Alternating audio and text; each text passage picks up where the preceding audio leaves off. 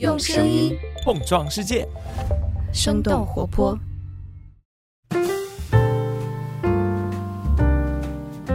嗨，大家好，欢迎收听《声东击西》，我们一起用对话来发现更大的世界。我是徐涛。在节目正式开始之前，我想做一个小小的征集。这个征集其实是源于我们小伙伴突然想起的一些小时候的家乡的声音，例如小时候弄堂里犹如歌曲一样的叫卖声，或者是外婆曾经唱过的一段戏剧。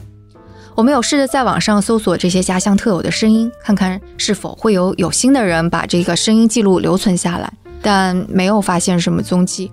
所以，我们想，如果这些家乡的带着我们童年记忆的声音，最后就飘散在了历史中，那会挺可惜的，因为之后就再也没有人会去听到，也没有人再去想起。所以，我们打算发起一个家乡声音收集计划，邀请你这次回家过春节的时候呢，去寻找那些很可能会被遗忘或者很可能就要消失的你的家乡的声音。它可能是一段戏曲唱腔，也可能是你家乡特有的乐器的声音，还有一些可能就是我们根本都没有想到的一些声音。如果你有兴趣加入这个活动呢，你是可以录下这段声音，并且用邮件发给我们。给我们写邮件的时候，也别忘了用文字告诉我们这些声音背后的故事，以及它让你记忆深刻的原因。如果你一时之间想不起来有什么声音的话，也没有关系，因为可能这个话题会成为春节期间你和父母亲戚之间开启对话的一个引子吧。那更多详细信息可以看我们的 show notes，其中会包括这次征集的文字描述，然后接受征集的。啊，邮箱信息，甚至是一个非常详细的声音录制指南。那我也不多说了，接下来就请享用我们今天的节目。那今天应该算是春节前我们的最后一期啦。如果这一期之后还有再更新，那就说明我的工作不饱和，居然还想工作。今天坐在我对面的其实是我的同事梦一。如果大家听《生动早咖啡》的话，就知道他是《生动早咖啡》的制作人。也是一位非常非常优秀，就我合作起来非常非常开心的一位同事了，跟大家打个招呼吧。Hello，大家好，我是梦一，好开心啊！一上来就得到了夸奖。你看，你这一次跟我就是聊的时候，感觉已经不一样了。上一次你跟我聊的时候，一上来，对对对，就播音的范儿又起来了，但今天就不一样，说明要多录，多来几次就好了。对对对对，是。所以今天我们要聊什么呢？聊关于我们的选择。和我们可能会遇到的各种问题，以及后面所带来的焦虑。对，其实说这个话题也是因为，就感觉过去一年，无论是我们面试的人啊，还有就是听众朋友呀，或者我们身边的人，其实很经常跟我们讨论到就是选择的这个问题。因为过去一年太不确定了，无论是疫情还没有完全结束，还是大厂裁员，所以其实很多人在面临选择的时候，还觉得挺难的。其实我自己会觉得。可能在三十岁之前，我认为我做了很多选择，以为是自己做的，其实可能会受到了很多外界的影响，然后让我误以为这是我自己做的一个选择。我现在回头去看我过去的这种状态，应该是这样。哇，天呐，我觉得你刚刚讲的特别像是《黑客帝国四》里边的那个 尼欧。那我就不剧透了，就是这一集当中的尼欧看起来做的选择，其实并不是他真正的选择。我会觉得这种事情是我在三十五岁之前我没有去思考过的。其实就是我们现在再去看选择的时候，我似乎也一直在觉得有选择的人是还挺幸福的，甚至我觉得会是一个得非常优秀和强大的人，因为我认为我大多数时候的选择都是去不去、要不要、留不留，我觉得不是一个 A、B、C 的选项，而是一个判断题，就是一个是非题。对，作为记者就是一个封闭式的问题。对对对，就是大多数时候我们想的就是这一步要不要迈过去，还是留在这里。但是我非常羡慕那种有 A、B、C 选项。哎，我有好几个 offer，我应该选哪一个啊？天哪，这个是最难的。我记得应该是在我研究生毕业的时候，其实大家都处于焦虑之中，是要去找工作嘛。当时我们的老师就跟我们说，说现在最痛苦的并不是 offer 拿的少的人，相反，只拿到一个 offer 的人是最开心的。最痛苦的是手里边拿了好多个 offer 的人啊，让这种痛苦多来一点吧。然后就说到底去哪家去哪家都很好，就这种人最痛苦。但是 anyway，我们就回到就是我们最开头你说的，你为什么会觉得之前年轻的时候做出的选择不是你自己的选择呢？就能够举个例子吗？比如说要学的专业，比如说要找的工作，去做的第一份的工作，很多时候我觉得，比如说我不太会去自己去想，我特别想要去做的事情是什么，因为这个事情可能会被身边的人定义很长时间了。然后你所看到的社会环境里头的各种各样的一些信息给到你的时候，其实是潜移默化的被影响了。比如说女性、年轻，比如说这些因素加起来，可以得加一个什么样的选择是最适合的。对我年轻的时候，我年轻的时候 就会说，那个女孩子要找一个稳定的工作。没错，就是当有这样的一些信息。经年累月的不断的传输给你的时候，呃，你以为只是听到了一个信息，其实是在影响你的。对，其实我们今天会拿这个话题拿出来，也跟去年就是我们的实习生跟我们讲的一个事儿有关。就当时我们的实习生就会说到一个现象，说那个今年考公务员、考研究生的特别多，然后说为什么，就是相当于是班级里可能占到百分之九十的人，要不就去考硕士了，要不就去考公务员。没有选择说什么创业公司的很少，嗯，甚至选择大厂的也很少。啊，我们的实习生就说，可能这就是一个默认的选择吧。这父母亲啊、老师可能都会说，现在可能不安定感特别重，可能他们自己也没有想好。对，似乎是一个正确的选择。就是比如说前段时间我也看到那个新闻，就是说到清华有百分之七十的毕业生都选择考体制内的工作，当然体制也分很多嘛，比如说国企啊、事业单位或者是公务员。我会发现他考这个动作之后，未必就会一定会进去，但是他们肯定是希望能够自己有机会，先把这个机会抓在手里了，然后接下来再来看看，就是刚才你说那种 手里拿来来一堆痛苦的选择来吧。所以你当时是是做什么样的选择？其实之前我从学校出来以后，我也是在媒体公司做了一段时间，可以先从当时的心境和环境来说吧。就是当时其实呃我所在的一个媒体公司，很多的业务模式还在摸索当中。然后你会发现自己的工作状态不是特别的能够可预期，嗯，很多时候也在变动。而且那时候我也做了一档非常早间的节目，每天早上四点钟就要起来。四点钟，天呐！大概我坚持了半年的时间。OK，嗯嗯，那段时间我觉得熬下来也挺，我就觉得好想要睡个懒觉。对，然后有了一个机会，其实是也是进入体制的一个机会。呃，几乎身边当时所有的同事都去报名了。报名这个体制内的机会，对对对，它是一个对外的社招，所以大家其实未必想清楚了这个工作机会是不是自己最想要的。但是当这个机会，或者说是当这个所有人都觉得应该是一个不错的机会来临的时候，大家都会说：“那我先去试试吧。”我试了之后，我再看我要不要吧。其实我当时也是有有一点是这种，这的确是大家都会做出了一个选择。对对对，我把去行动抓住一个大家觉得好机会的事情先做在前面，然后我也跟着大家去了。那次其实我觉得还算挺幸运的，嗯，有了那样的一个可以进去的机会，然后进入体制之后工作了有七八年的时间。哎，其实体制内当时你也是你想要的一份工作，对吗？你身边的人会给你一些什么影响吗？会的，会的。就像我刚才所说的，因为之前是在一些媒体公司，所以最大的关键词就是不确定、不稳定。所以那个时候对我来说，稳定是一个还挺有诱惑的事情。而且那会儿我刚刚结婚。我觉得，如果是能够有一个可预期的这样的一种节奏和生活状态，我觉得应该还不错。我还挺想要那样的一种生活方式的。然后大家都会说嘛：“哎呀，你看，有时做媒体做节目，然后你可以又有一个朝九晚五的工作，然后周末可以有稳定的双休，还有年假，一切都看上去理所当然。”所以我也进去了。不过当时我其实还有一些考虑，比如说这也是一个我专业对口的工作，也没有什么太大的压力。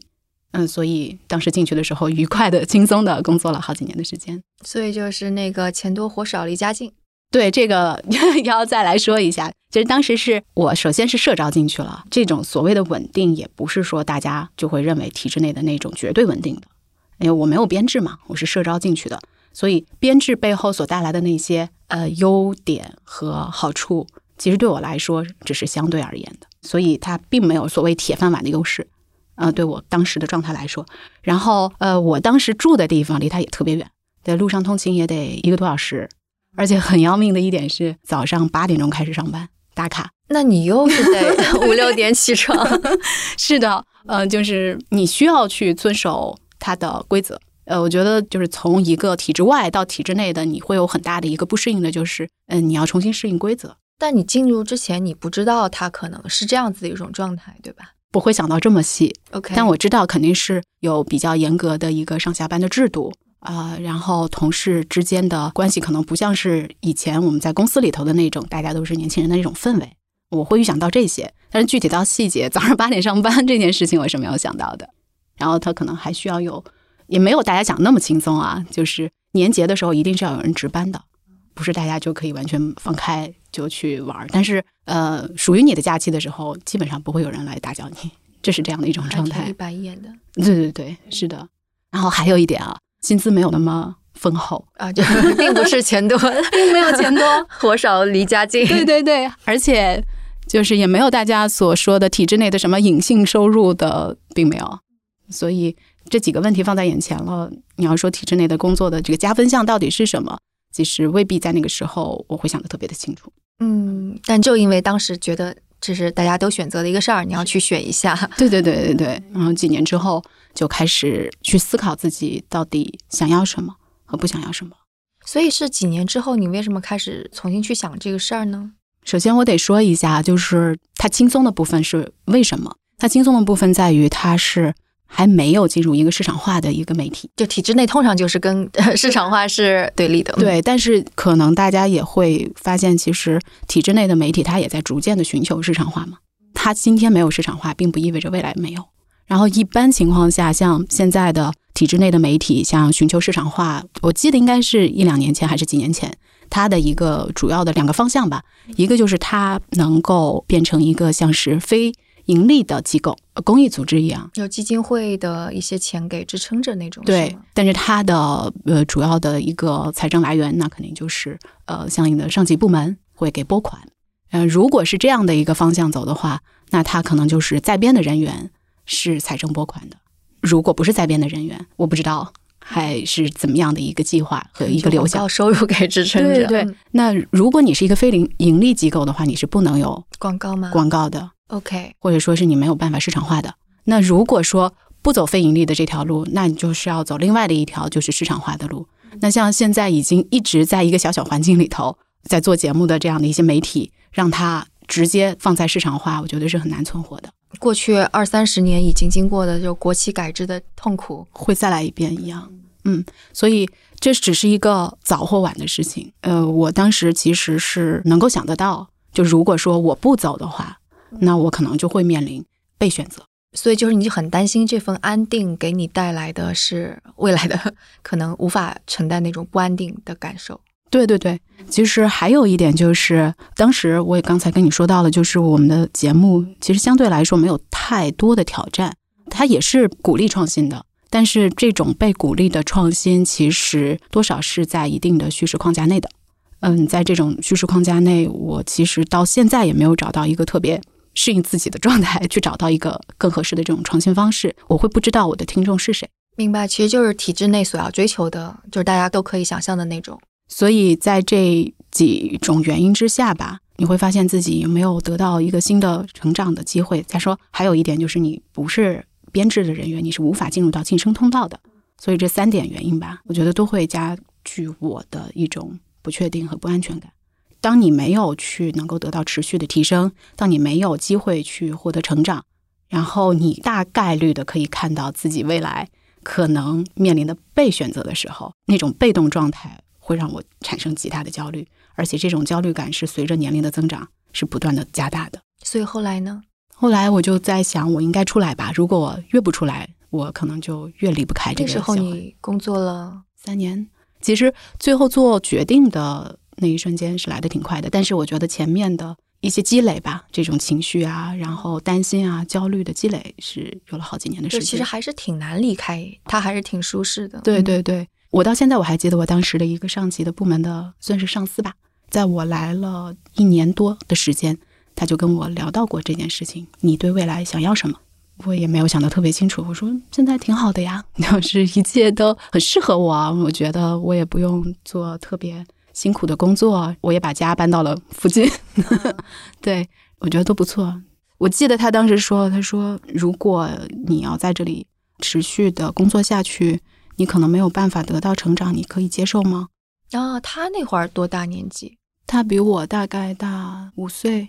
他说：“可能你除了可以和我们的几位老播音员学播音之外，你没有办法有更多的提升空间了。”那他是编制内的吗？对，他是编制内的。这也正是我想说的，在他跟我说完这一次谈话之后，半年之后他也走了。啊，编制内，对对对，我相信他一定也是比我做这个决定还要更加的艰难。我觉得多少可能我也会受到他的这一次谈话的一些影响。他离开之后，你跟他又还聊过吗？也聊过，但是他就基本上就自由职业了，而且他 挺洒脱的，能够让自己去从一个别人特别羡慕的一种特别稳定的状态，到一种完全 没有自由职业，呢就是 完全没有一个可以去预期的状态。而且他也有一个十几岁的孩子，我觉得可能身边的一些人的影响，然后再加上我自己确实是在思考，我没有成长怎么办这件事情。如果我一旦离开了这个体制，那我靠什么来迎接新的阶段呢？那我在这个新的环境里头，我拿什么去竞争呢？我该过着什么样的一个人生？难道是在家里头每天等待家人回家吗？我越不离开，我会觉得我越依赖。所以，那如果是这样的话，我就应该走出来了。所以，你是工作了六七年之后辞职了。离开之后，其实也没有说一下就换到了一个跑道或者是什么，也没有自由职业，没有，并没有，并没有，没有那么大的勇气，还是有点害怕的哈。有的，有的，因为我当时我觉得，那我拿什么来寻求我的新机会？我想，我当时的在体制里头的工作积累的也是有一些经验的吧，比如说传统媒体的经验，然后你做节目的一些思考，但是这些足以来应对已经天翻地覆的这个媒体环境吗？而且是不是就本来那个播音广播这个可能也没有太多市场化空间，是吧？对的，如果你只是一个播音的话，当然我那个时候也在去尝试做一些什么采访啊，那也不太一样。就好像我们当时说的，就是叙事框架在那里，你从这里出来之后，你还带着你的框架是不太可能的了。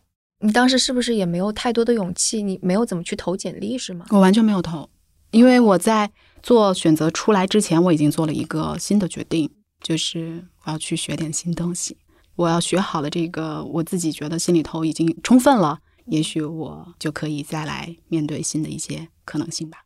那我觉得想的挺清楚的，对我花了很多时间想，但是我到现在我都记得当时，嗯，去辞职的那一瞬间是什么状态，我还挺开心的。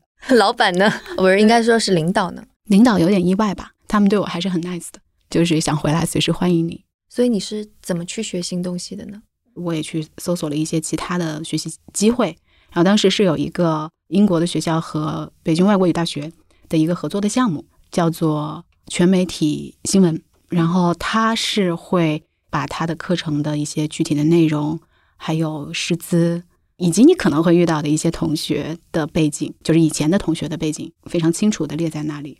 我觉得有很多的一些东西是非常吸引我的，因为首先它可以帮助我更好的跳出原有的叙事框架。来思考新闻的价值。除此之外，还有一些技能，就是这些技能是我以前从来没有接触过的。虽然它是全媒体，但是因为现在大家对于听可能是现在开始通过播客有一些小小的一个增长，但是大多数人还会通过看，所以视觉表达也是我想要去学的，因为这也是我从来从来没有接触过的。因为我想这也是和我以前有交集，但是有区别很大的一个领域。对全媒体听起来就好像要十八般武艺、样样精通的感觉了。对，但是它其实真正会有一些很重点的，比如说你在做一个新闻选择的时候，你最看重的是什么样的新闻价值，以及你的叙事你是怎么样讲故事？那你的这个故事的重点是通过视觉，还是听觉，还是说甚至是一个程序或者是一个游戏？嗯，也可以来呈现。这真的是打开了我对叙事表达的一个新的窗户。所以挑战呢，我就一切都会想得很美好啊！我之前就会觉得啊，我又可以回到学校了，然后我又可以学到很多新的东西了，我还可以认识来自天南海北的同学。呃，当然我那个时候也很多焦虑啊，比如说我我是我当时我们班上年纪最大的啊，是吗？对呀，因为大多数都是刚刚本科毕业的一些同学，当然也有一些呃，就是工作了好些年的，但是我确实是当时年龄最大的。我当时我都记得，我刚刚进去的时候，大家以为我是老师，可能是我的误读啊。我开始会觉得，也许我的年龄比较大，是不是和大家相处会比较困难？但是聊着聊着，好像我就忘记了，对我就忘记了我会比他们大很多这件事情。啊，说这是题外话，就是说回来，我们的当时的这个项目，我之前会觉得这是一个很愉快、很轻松的学习过程，然后带着期待和欣喜去开始了我的这个学习。但是我发现，这个整个的项目比我所想象的这个挑战要大很多很多倍。从一开始第一周吧，快速的学习到一些你的相机啊、你的使用的设备啊，然后你要去做的作业的一些要求。每一周都有一个作业，每一周你都需要独自，或者是和你的同学呃来搭配完成的。第一周就是一个用视觉静态图片来表达的一个新闻小故事。对于我一个连相机怎么用都不太熟悉的人，用一周的时间快速的上手，然后两天的时间完成这个作业，我觉得挑战太大了。那个是得用单反对吧？对，是的，你需要用单反。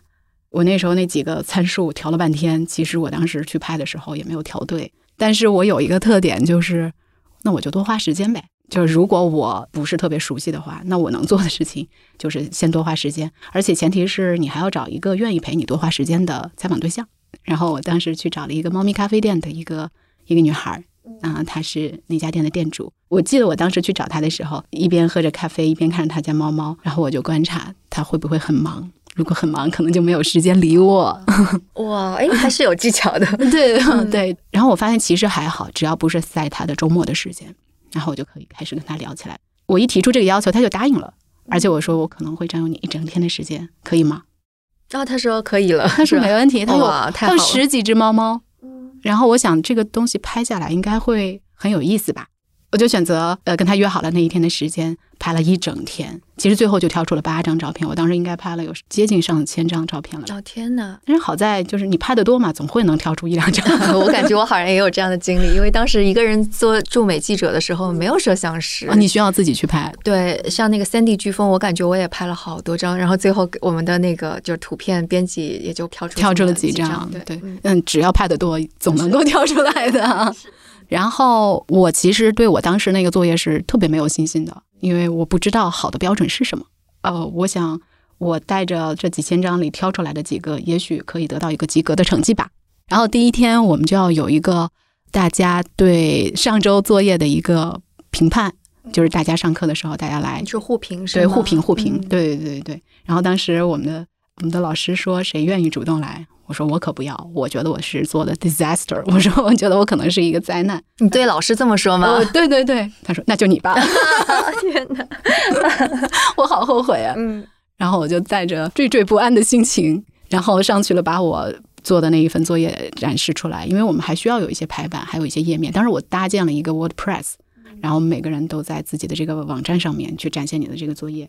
然后没想到，就是可能是我的预期和老师对我们的这要求还有一些不同，得到大家，因为可能猫咪嘛，然后一看，然后又是咖啡，然后有各种小环境，然后看到一个特别酷的女孩手上纹身，然后还抽着烟去做一家咖啡馆，就有点冲击吧，就是反差还挺大的。对，她是一个很酷的女孩，在做着一件很可爱的事情。所以当时的这个评判老师把我好好的夸了一番，然后让我觉得完了，我这件事情就是开局太高了，开的太。但你知道吗？以我对你的了解，我就是觉得你对自己的要求就是很高的，就是你会把对自己的标准设在一个比平均水平更高的位置上。我觉得这可能也是和我的焦虑有关系吧。我不太确定我自己能不能做好，我想做一个能够对得起自己。的事情的时候，我就要尽全力去花更多的时间嘛。你是个宝藏，谢谢谢谢。这是第一个作业，但是我以为这是已经很难的事情了。嗯，你要去接触陌生人，然后你要去用自己不熟悉的技能去做，而且还有一点，就是因为我们都是学生嘛，然后你没有办法保障向你的受访对象说你的这一部分的。采访内容可以在什么样的平台？陌生人真的给你很大的支持。对对对，就我们现在节目多了，有一些也是像反潮流俱乐部刚开始的时候，去说服他们接受采访，对，就还还是挺困难的。对，而我又是一个焦虑的人，我一想到就是说我又要去和陌生人去说一大通让说服他的话，我每次去打这个电话的时候，或者是去联系一个新的采访对象的时候，我都在要深深的吸一口气，给自己做很多的心理建设。然后要去做，但是去做了，往往可能就没还挺就还挺好。当然也有很多拒绝，一定是拒绝是多于被接受的。对，我觉得记者的工作就是不断不断被拒绝，然后我们的脸皮也就是增变厚了。对，然后你就会觉得拒绝，好吧，这是一个再正常不过的事情了，然后继续就好了。哎，所以你刚刚还说这个不算难，最难的是什么？最难的，我还没有办法来说哪个是最难的，因为是一个比一个难，对，这 都很难。然后我觉得当时我印象特别深刻的是，我们有一个二十四小时作业。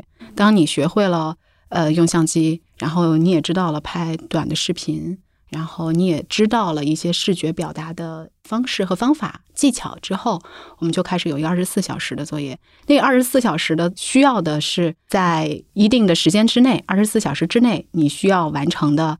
一个有新闻价值的主题，然后针对这个新闻价值的主题呢，你要去拍摄一个大概三五分钟的短的新闻短片，以及写一篇呃全英文的文章，还有就是可能有一些数据表达。最重要的其实新闻短片 三五分钟，听上去好像很短，其实一般情况下这个工作量是需要至少一一周才能够做完的。但是呃，我们老师当时告诉我们的是。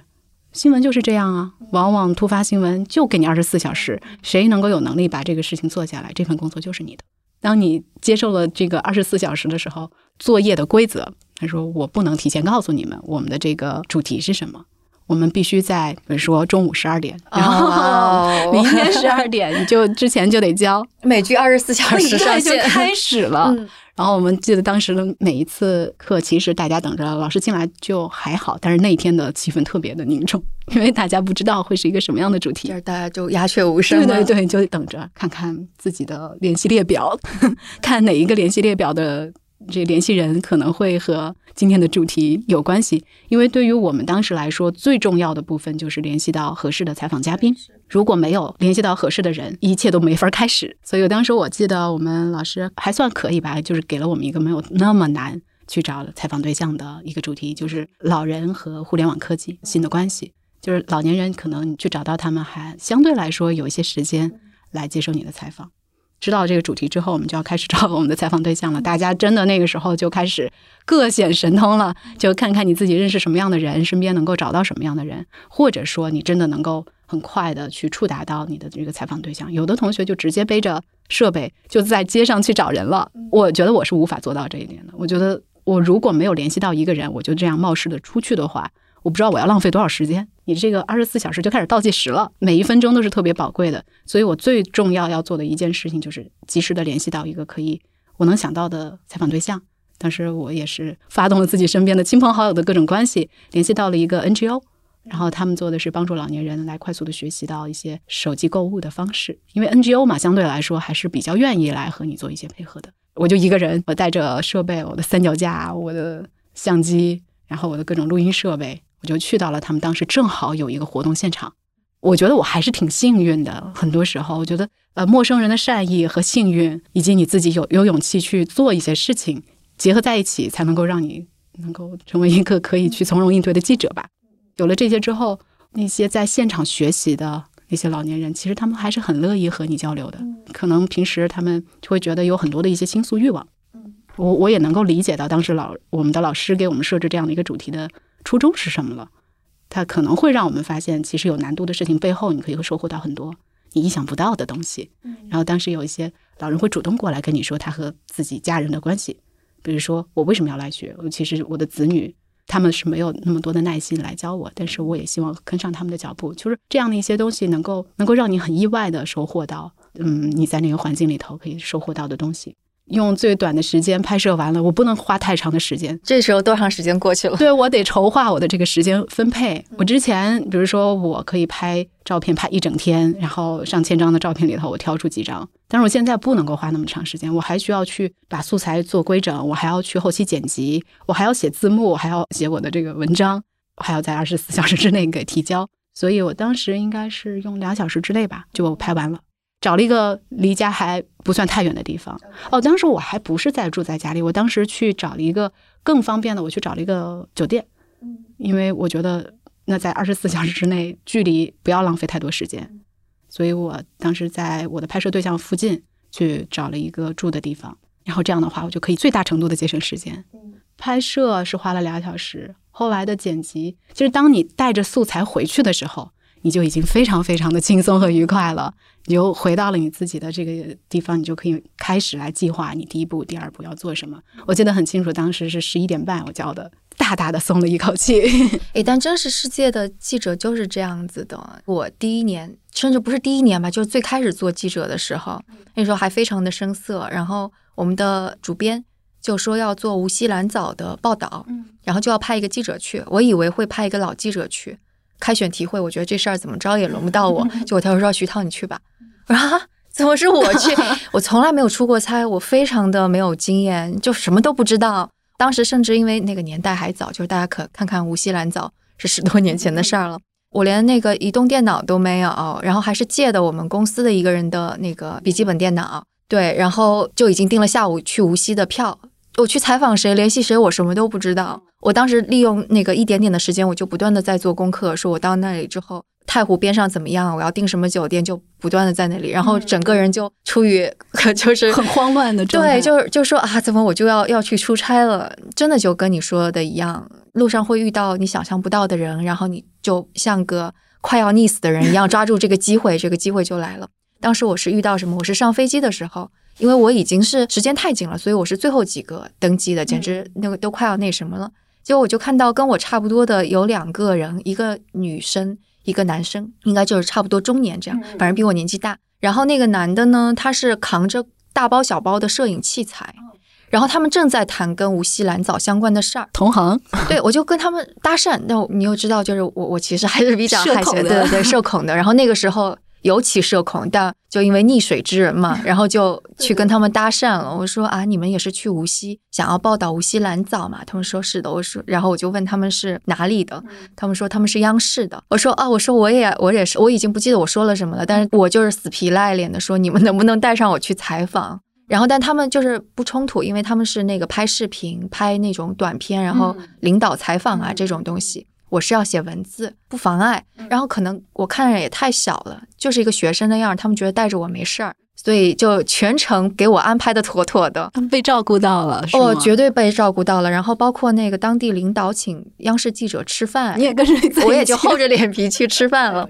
对，太有意思了。但是就的确那一次会有二十四小时的感觉，因为我记得当时我是。周二到的无锡，晚上到的无锡，但周五好像报纸就要上，就是一正一场什么的了，所以我大概就采访一天多一点的时间，我就要开始写稿子，而且我是放在头版或者二版的位置，是要写一个挺长的稿子，然后后方还有记者是要配合我的。我记得我是就是晚上采访完了，其实下午他们还有就是要去做另外的采访，我说我不能跟你们去采访了，我也不能跟你们吃饭，我要开始写稿，然后一直写到了天。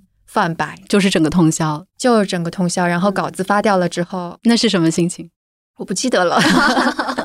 对，但是那一次就是给我的锻炼非常大，其实是给我一个突破，因为我也不是学新闻的，我其实并不知道说你作为一个被派出去的记者是什么感受。对，所以那一次就相当于是把我推到了一个特别极端的这样个状态。但我居然做下来了，后来我就对自己就有信心，所以在遇到就是新的外派的任务，也不会像当时第一次那么焦虑和害怕了。对对对，就反正会好很多吧。而且就是其实，因为我当时刚开始做记者的时候，我是做正经，因为无锡蓝藻那个事儿，某种程度上，他采访有点像是社会新闻的采访，你采访当地的人、周围的居民，然后采访当地的领导。其实更加像社会新闻，然后我也没有做过，然后他的思维框架跟表述框架也不太一样，所以就还挺有意思。我自己也会有这样的一种感觉，就是你会觉得天哪，这也太难了。我我为什么要去做这个选择？我为什么要来这里？但是当你没有别的选择，你必须做下去的时候，做完了你就会绝处逢生。对对对对对，你就觉得啊，原来我也可以做下来。所以后来呢？后来呢？我就刚刚不好意思把话题就 怎么就说到我自己的话题上。其实后来其实就是一个项目一个项目的做下来。我觉得二十四小时那个作业真的是一个突破你技能和你心理上的一个很好的锻炼。就是你知道你可以二十四小时之内做出来这个事情，那接下来能够给你更充裕的时间去做项目的时候，你会觉得很从容了。虽然也会有很多的一些问题，也会有很多的一些你意想不到的事情发生，但是你有时间了，然后你也知道怎么去应对了。对，嗯，就是你从之前的一周又一周，就是把你之前学到的经验，然后又再次的叠加新的一些技能、新的经验和新的一些重建的秩序的时候，你是在快速不断的吸收和成长的。对对。那样的一个过程之后，我觉得积累了大概有差不多六七个月的时间了。然后我们开始做大项目，就那个时候你会甚至会期待大项目了。你已经不仅仅是说我还有多长时间可以毕业，或者是怎么样，你会想要去去进入到更长时间、更充裕时间创作的一个过程了。就是你当你带着这些匆匆忙忙做完的这样的一些经验，然后走入到一个更从容的时空间的时候，你会有期待了。然后我其实因为我们知道。我们后面两个大的项目可能需要占用的时间，以及它在整个我们的这个呃评分系统当中它的重要性，我会在其实做到前面第一个学期的尾声的时候，我已经在构思第二个、第三个项目了。你会想要知道更长的时间我能做出什么东西？那你还焦虑吗？我会有焦虑，因为我怕我的被采访对象会有变化，因为这个变化真的是时不时的就会来。就是当时我想做的一个项目叫。是在家上学的孩子，他们会因为什么在家上学，以及他们在家上学的会和别的介绍有些什么样的不一样？我找了三到四个采访的人，其实四个人都已经答应我了，三个人到最后都有变化。我不知道是因为各种什么样的原因，其实之前沟通也很多。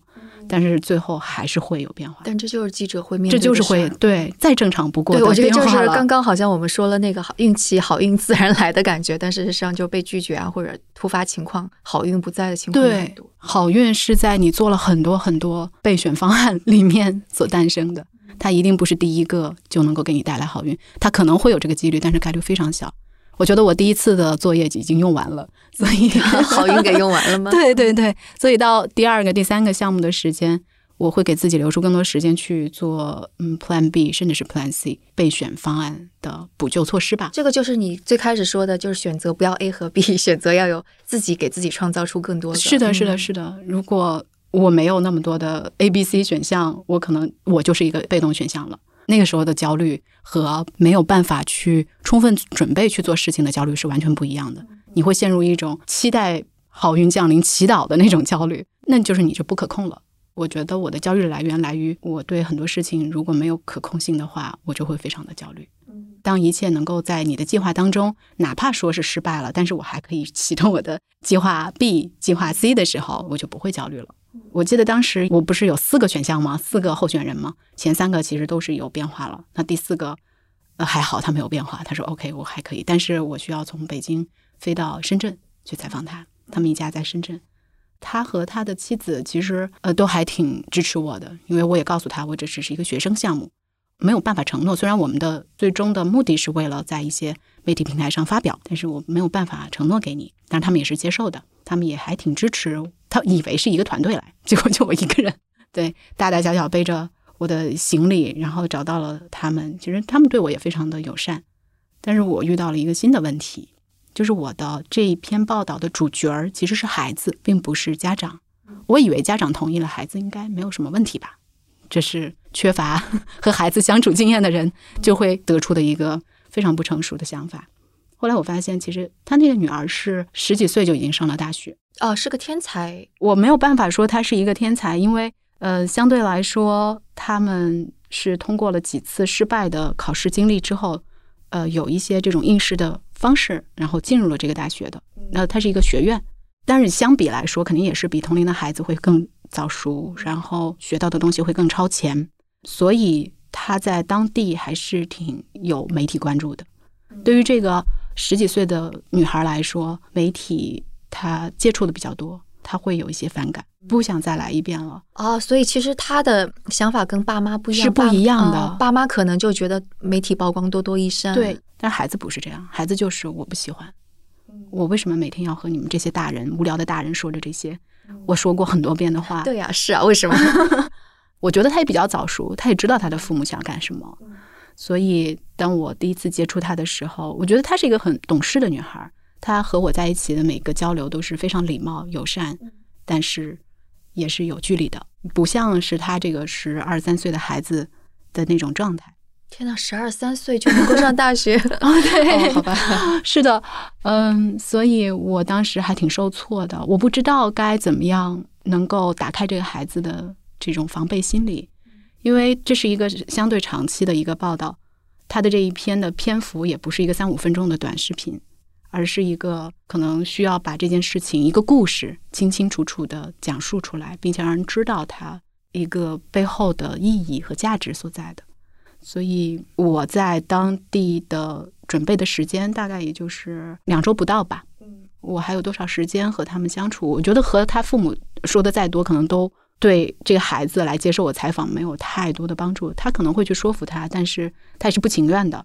嗯，后来我想我可能没有办法和他面对面来交流，因为他可能就是带着抵触的心理。就我给他写了一封信，我当时给这个女孩写了一封信。呃，我把我对他。当时的一种不愿意接受采访的心理，我我觉得我是能够理解他的。我在想，如果是我十二岁、十三岁，天天有一些不认识的大人来每天问我奇奇怪怪的问题，我想我也一定是很拒绝的。然后我也告诉了他我对记者这个行业的理解，为什么这些奇奇怪怪的大人会来问你，以及我为什么会来问你这个问题。嗯，最后我也表达了我希望能够和他成为一个像普通平等的朋友一样。的交流，不要把这个当做是一个采访，而且我也告诉他，我也是个学生。我想，也许这封信起到了一些效果，他也愿意和我一起来聊聊。同理心起作用了，可能吧？我想是的。我觉得背后的这个焦虑和压力也在，但是焦虑有的时候可能会让你的这思考方式会更快一些。然后我也确实是觉得和他坐在一起，不是为了去完成我的任务，我想听听他自己的真实的想法。如果我不把。摄像机对着他，他会说什么？我也给自己做了一个新的选择，就是也许这不是一个视觉故事，他不愿意面对镜头。那好，那我们就是一个文字表达也可以。比如说视觉部分，我可以在其他的方面来体现，比如说他的家人的日常生活。对啊，就本来有时候就是你看起来选择是 A 和 B，但其实不是，并不是。对你总是可以想出新的一些办法。对对对对，所以和他聊过两次之后，我发现毕竟还是孩子嘛，然后你会。嗯，想知道他现在感兴趣的那些明星啊，他喜欢的游戏呀，然后他的呃闲暇时间会怎么样度过，以及和他聊一聊他和他现在的比他大很多的同学是怎么相处的。哦，后来其实他还挺愿意接受面对镜头了。他和他的弟弟都是在家上学的孩子，我觉得一点都不会是我们自己所想象的，会和比如说在公立学校或者说是在集体当中长大的孩子有什么不同？其实并不会。嗯，他们也非常的开朗，也非常懂事。我觉得和他们能够成为朋友，也是我很幸运的一件事儿。现在他在干嘛？现在还在读书，还没有完全毕业。他那个是一个专科学校，所以他会继续走，比如说成人本科，然后继续再深造，并不是通过比如说高考的这种方式，但是通过成人高考的方式。这些经历，我觉得也是填充了我很多年以来我觉得自己没有的选择的那部分吧。我觉得，哦，原来你去做出一些你以前不会去想象当中的一些事情，你可以收获的经历真的是特别的丰富。你会认识到不同的人，以及得到来自于他们的一些温暖和善意。所以现在，如果要你倒回去，你现在有一个 offer 是体制内的 offer 放在你的面前，然后你可能还有一个选择是留在你的媒体公司，你会怎么做选择呢？我不会对它是一个什么样性质的公司去来做判断，我更期待的是我会做到什么事情，我会体验到什么，会和以前有些什么样的不一样。不在于说它是一个体制，它有没有编制，它是一个公司还是一个铁饭碗。我觉得这个不是我考虑的了。但有的时候，比方说就是稳定这个东西，还是对很多人而言还是很重要的嘛。是否能够有可见的未来这种东西，我有的时候也在想。当你一个未来可见了，你知道自己的未来是坐在一个办公室里喝茶，然后你坐在这个办公室里和同事闲聊，然后同事聊着他的孩子，这是你的未来，这是你想要的吗？这是可见的，但是真的是你所期待的未来吗？我想对我来说可能不是。嗯，就如果真的是喜欢这种，那也可以选择。对对对对，就是你可见的未来是怎样的，那个是你想追求的未来。我觉得那当然应该选择自己想要的那种稳定的未来。那如果那不是的话，那就思考一下自己想要什么呗。真有意思，就是我应该是周末的时候，其实是跟一位学者还聊，也瞎聊天。他说他看到一篇论文，是说就是很多女性反而是当了妈妈，或者是年岁渐长，或者是工作经历渐多了之后，就变得抛去了年轻时候所希望的稳定啊，就这些这些很重要的东西，反而就是。变得更加愿意去争取一些什么。当时还想着说，那个就是我们挂完电话之后，让他把那篇论文发给我。我现在没看的哈，就是我觉得之后我可以再问他要一下。但我觉得的确是的，就是可能不光是女性，就包括男性也是，就在年轻的时候，我们的脑子里边被塞入了各种奇奇怪怪的一定之规，就是什么一定这个是好的，那个是坏的，女孩子多少岁一定要做什么事儿，但其实并不是。就有的时候就真的是有些那个看上去很吓人的事儿，它其实就是拓宽了你的能力，让下一个就是更大挑战来的时候，你反而是很从容、很游刃有有余。对，我觉得一方面我在想，会不会是随着年龄增长了，然后真正的那种自我意识才开始。嗯，显现出来了。我觉得更多的是在现在，我会有自己的时间去独立判断一些事情，而且是真正的去抛开一些外在附加给我的一些信息，我自己去想这件事情对我来说是不是一个很有价值去追求的事情。我觉得还有一点可能就是那个时候我们做判断、做信息，是因为我们本身的经验以及我们获得的信息是非常有限的。对我现在有的时候就在想，就是在年轻的时候刚踏上工作岗位，也做过蠢事儿，就是 比方说，我到现在我有了这样的经验，我还会做这样的蠢事儿吗？我一定不会了，是因为我知道，就是这背后的信息是怎么样。比方说，我会害怕去，就是打电话像你说的一样，或者害怕被拒绝，那就是我没有意识到记者的本质就是被拒绝，然后从被拒绝当中去筛选到不会拒绝的你，这么小的一个信息。就会改变你思考这个事情的方式。对对对，可能第一次被拒绝，觉得天哪，这事儿没法做了，天塌了。但是你被十次拒绝之后，好，下一个，对，写一个 list，对，pass pass，对。但是我觉得之前年轻的时候做蠢事儿也挺重要的。你没有以前的这个个坑是吧？对对对，这个坑一定要踩的。如果早踩，可以来积累经验，还是不要太晚。所以就选择的时候选那些能够让你做蠢事儿、踩踩坑，对对对对，然后让你呃承担一些在可控范围内的风险，还挺重要的，是挺重要的。所以你现在就更加从容的能够加入生动活泼这样一家创业公司了，是吧？对，其实就好像我刚才说的，我在做这个选择的时候，我没有想说是创业公司。还是公司，还是大厂，还是怎样？就是它外在的这种附加的属性，我不是特别的想的太多。印象深刻的是，我在加入生动活泼之前，我觉得这就是一个对我来说一点都不陌生的公司。呃，我记得我们之前早咖啡还聊到一期节目，就是说到关于如何来判断一家创业公司是不是值得加入，以及是一家有趣的公司。当时有很多的一些判断的维度和标准嘛。我那个时候一点都没有 没有这方面的经验，我也没有去用这些标准来判断。但是我有我的一些我自己的体感。一方面，通过听节目，我对你和答案我都是很熟悉，我知道你们在节目当中表达的东西是能够让我有共鸣的，以及这样的一些内容输出也是向往和想要的。呃，另一方面，你还记得吗？就是我还去参加了我们的一个线下活动。对对对，在三里屯那边。对，这个线下活动就是给我了一个机会，让我从听觉的这样的一种对你们的熟悉，有了一个更加具象化的在线下能够见到本人，以及对整个团队，应该当时是整个生动活泼的团队，对，都在都在。所以我是属于加入之前就对团队已经很熟悉的，也虽然不是说是我们彼此非常熟悉，但是我已经不会陌生了。我知道每一个人都在做什么事情，做什么样的节目，以及未来你们想做什么样的方向吧。我想都会通过节目，通过我们的，比如说是公众号的沟通，还有社交媒体上，其实大家可以通过各种各样的一些信息来了解到你向往的团队。所以当时我就想，这个团队我一定要加入。哎呀，开心！所以我就当时找了各种各样的办法。我一开始给你发我的简历的时候，就一直没有收到。我还当时还写了一个很长的 cover letter。啊，是，对你上次跟我说，我就说我要回去翻一下我的邮箱，我就是担心你可能会收不到，所以我还用两个不同的邮箱给你发，但是还是没有，嗯，没关系。后来我还找了一我的一位老师，我想他会不会认识你？他好像去联系你了，但是可能时间比较短，也没有联系到。哎，然后我发现你们要做线下活动啊，这又是我的一个运气来了！天哪！所以我就想都没有想，就就就到现场去了，然后就找到了你。所以你不觉得有风险吗？我没有想过风险，我的风险是我万一加入不了怎么办？好吧，我身上的担子沉甸甸的。对对对，但是我觉得加入之后和我之前想象的基本上是一样的。这为什么是一个大型的招聘现场？哦，我们的确招人的，我们现在招 HR 和那个商务同学，我们也招制作人和监制。如果你也熟悉生动活泼很久了，真真的要这样子吗？对对对，那就在我们的 show notes 当中来找到来来看。对对对对，嗯对。回过头来说，毕竟我们俩就刚刚也差不多暴露年龄了嘛，我就反正我也不担心来暴露我自己的年龄了，我反正是四十不惑了，对吧？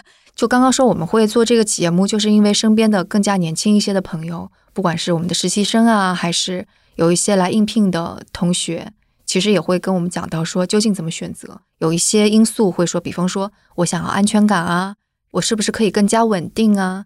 然后我这个是不是铁饭碗啊什么的？就是做选择的时候，其实你可以看到很多个维度。那我觉得我们可以从过来人，这个说起来好好那个好油腻啊。就是，但是就或者我们就说我们自己吧。就比方说，你现在如果要再去做一个选择，而且这个选择一定是艰难的，你会从什么样的维度去思考它吧？我我在想啊，就是我们在做选择的时候，比如说我就拿我自己来说。我在做一个判断的时候，我会思考几个方面吧。一个是，如果我舍弃现在的这个选项，那我会失去什么？如果我们再把时间倒流，回到我当时在呃媒体公司和体制单位去做选择的时候，我当时可能会想，那我失去的就是一份稳定舒适的工作和生活方式。然后这份稳定舒适呢，也不是一个绝对的稳定和舒适，没有什么事情是永恒不变的。对对对，就是反正我们经历过的这几年就已经对，包括我们觉得说疫情已经够糟糕了，现在汤加火山又爆发了啊！对 对是，就又是黑天鹅，就是这些事情你是无法预料的。就比如说我们父辈他们的生活好像都是被安排好的，特别稳定。但是他们也会遭遇到几乎是天翻地覆的变化。对对对，我这个特别赞同你，因为真的就是我们去看人类历史，我觉得就时时刻刻就是在不断不断的一波又一波的不确定性，有的时候是灾难，有的时候是人祸，甚至是颠覆性的变化。对，是，而且我觉得我们这个年代可能颠覆性的变化会比之前更更快。对，是的。所以我们到底是在选择一个什么呢？是一个短暂的，可能现在相对来说平静的状态。的选择，还是说你把你的这个应对变化的时间往后延了？哎，你这句话特别好，是不是把面对变化的时间往后延？如果是应对变化的时间往后的话，那为什么我现在不来去面对这个变化呢？对，而且越年轻，其实越做好准备，对，开始踩坑，早踩，然后可能我们这个试错的成本就会更低一些。我觉得的确是选择，其实是选择一种。就是你成长还是不成长，用什么样方式成长的一种方式。我不知道这个世界有没有一种舒服、安全、稳定的成长方式。没有。对，我就忍不住要说那个，刚刚我们讲到国企啊，或者金饭碗、铁饭碗。其实我父亲在我高中的时候是遇到他们企业的改制，那个时候 其实给我的影响挺大的，就类似于家里边突然就发生了变化，然后看到我父亲的状态发生了变化，那个时候就觉得很大的冲击。就是哦，原来没有什么是一一成不变的。然后后来又学的法律啊，也看了很多政治学、社会学方面的书。然后我就记得当时有一个老师给我的一句话也是印象深刻，就那是一个下午，他就说：“我们每个人个人的命运总是被裹挟在历史洪流之中，我们是没有办法改变什么。所以你去看之后，就无论是中国发生什么，美国发生什么，或者历史上各个时代，再或者接下来，无论是气候变暖还是 social media 影响我们。”我的命运就是被这些所有东西影响着，就是现在看起来说，在有一个风口，猪可以在风口上飞，那也是暂时的东西。我觉得每个人，你真的是平平顺顺过一辈子，那是你的福气。你如果假定你会一定是幸福啊，一定是安乐的，那你一定会就是遇到巨大的失望。那还不如说，你设定你面对的人生就是不平顺的，对，可能就是会有灾难降临的。有这样的设定的话，说不定你现在做出的选择可能就不太一样。一个是你会去做一些类似于准备好自己去应对未来不确定性的技能也好，心态也好；另外一个是你会更加珍惜你现在拥有的一切，对吧？是吧？现在能够聊天好开心，然后下周能够春节假了，我不录音了就开心。我甚至觉得，就是每个人他的本能都是在选择舒适，就是适应的状态，对不适的状态。这可能就是人的天性，就会想要逃避。但是我们去面对了，然后去接受，并且去做一些改变了，可能我们还可以收获到我们在舒适状态中无法想象的能量。就真的是除了学校里学的那些东西，我们要具备各种各样的，无论是心态上的，还是思维方式上，还是工作技能上来面对这些东西。对，我我就举个例子吧，就是当时应该二零一二年，就相当于是那个移动互联网大爆发嘛。我当时在硅谷做记者，你会看到硅谷有一大波的创业公司起来，一下子有很多人就类似于赚了很多很多钱。但是然后到一四年的时候，我就发现那些就是住着大房子，然后就是老婆孩子狗就很幸福的一些工程师，他们就会很焦虑，因为他们会突然发现说，比方说年轻人就跟现在我们大厂的那种状况是一样的，很多年轻人就涌到这个行业来。然后四十多岁的这些人就突然发现，哎呀，我的工作要被取代了。然后 AI 的那个技术发展又使得很多就岗位其实是在慢慢消失，而且他们是可以看到，就是当软件、当 AI、当 machine learning 这些东西，就是在对他们所在的行业产生颠覆的时候，他们会遇到什么。然后当时我就在想啊，真的就是我就不断的在看着各种各样的行业在变化，然后尤其又是我是做那个就是科技记者嘛，所以。就是我也是见证了科技是如何一个一个行业颠覆过去，就比方说教育行业被颠覆了，然后汽车行业被颠覆了，医药行业也被颠覆了。就是一四年的时候啊，Mark Anderson 说那个 software is eating everything，它的 eating 真的就是一个一个行业 eating 过去，然后颠覆过去。然后像我们所在的媒体也是这样嘛，最开始是互联网行业颠覆纸媒。然后，social media 又颠覆互联网媒体，然后现在 TikTok 呀，或者是抖音又在颠覆像啊 微信公众号呀这样的东西。那所以，我们的安定的未来在哪里呢？还不如就直接我们做好准备，先让自己做好各种的应对，做一个悲观者，做一个悲观者，乐观的生活者，或者是一个悲观的乐观主义者。就我们这绕口令。就是说回来啊，到我自己来说，变化，然后选择。还有焦虑，也是在每天都在发生的。就比如说，我们自己做早咖啡节目啊，我知道你太焦虑了。对我又是一个爱焦虑的人，只要选题一天没定下来，我的这个焦虑就不会停下来。但是我也想说的是，这个选题的选择的时候有多焦虑，然后定下来的时候我就有多开心。但是就是，比方说，我不知道你会不会感觉到，你相当于是两天一更，两天一更的这个 mindset，当你确定了就是你你要这么去做，这是你日常要去应对的焦虑，就反而。变得容易被接受了。是的，我甚至会把自己的生活和心态状态吧调整到和这个两天一更的这种节奏相匹配的一种状态。怎么说呢？我不知道是不是我以前跟你说过，我是一个不太喜欢运动的人，我也不太喜欢户外，就是我喜欢就是猫在家里，就是做个沙发土豆的人。但是我发现两天两天一更新的这种节奏，你特别需要你的不能说身心协调，但是确实是需要你有一个停下来，然后去充电，然后让自己从这样的一种状态当中先暂停跳出来，然后你再进入到这样的一个紧张的这种快节奏的更新状态当中。所以我会给自己设定一些小小的，比如说每周末我去打打球，去户外活动活动。我会发现新的乐趣。我以前我就觉得，哎，我还不如在家里躺着。但是我现在就是因为这种节奏很快，然后我到了这个户外活动的时候，我不太去想稿子，不太去想选题，我就是专注在运动这件事情本身上面。我的那种乐趣也会大大的增加。对我现在也是跟自己说，一定要有一天，一周当中一定要有一天我停。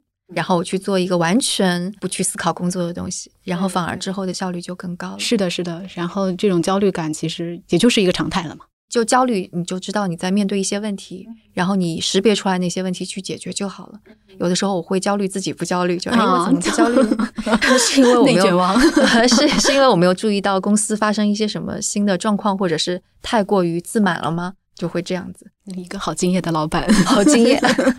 就焦虑也不是个大问题，嗯，好呀，好呀，那我们今天的节目差不多也就到这儿啦。就是过去的一年是牛年，那这就是牛年的最后一期，然后就希望大家把那些类似于负面的呀，或者那些什么的全都抛在后面，然后下一年虎年虎虎生风，就是更加勇敢的去更加明智的做出一些选择吧。然后我们的确选择不是只有别人给我们的 A 和 B，我们可以去做更多的功课，把它想得更加清楚，想清楚自己究竟整个人生是要什么样的。对，我觉得你这个说的很好，就是如果你觉得自己的人生只有 A 和 B 的时候，不妨自己给自己创造 C 和 D。还有就是，大家也可以在闲暇的时间早上选择来听一下。生动早咖啡，早咖啡哦，广告时间，对的，对，是对。生动早咖啡应该是下周一，也是牛年的最后一期。是的，是的，是的。对，然后我们在春节之后的一周，就是大家开始上班的时候，是的，每周一、三、五就可以听到早咖啡的上新了。对，对，对。而且我们现在也正在筹划着虎年。给大家带来一些不一样的小环节吧，也挺期待一下。这个就是梦一自己焦虑自己出来的一些 新的，拉着我们的小伙伴一块来焦虑。对对对，是。然后当然，大家如果想要加入生动活泼。然后比方说我们现在的人力资源呀、商务呀，还有那个内容营销，对内容营销这些其实都是岗位是开放的。如果虎年想要加入我们，也可以去看一下我们的 show notes，其中都有。对，快来给我们投简历。对对对，那就大家虎年大吉，春节快乐，拜拜，拜拜。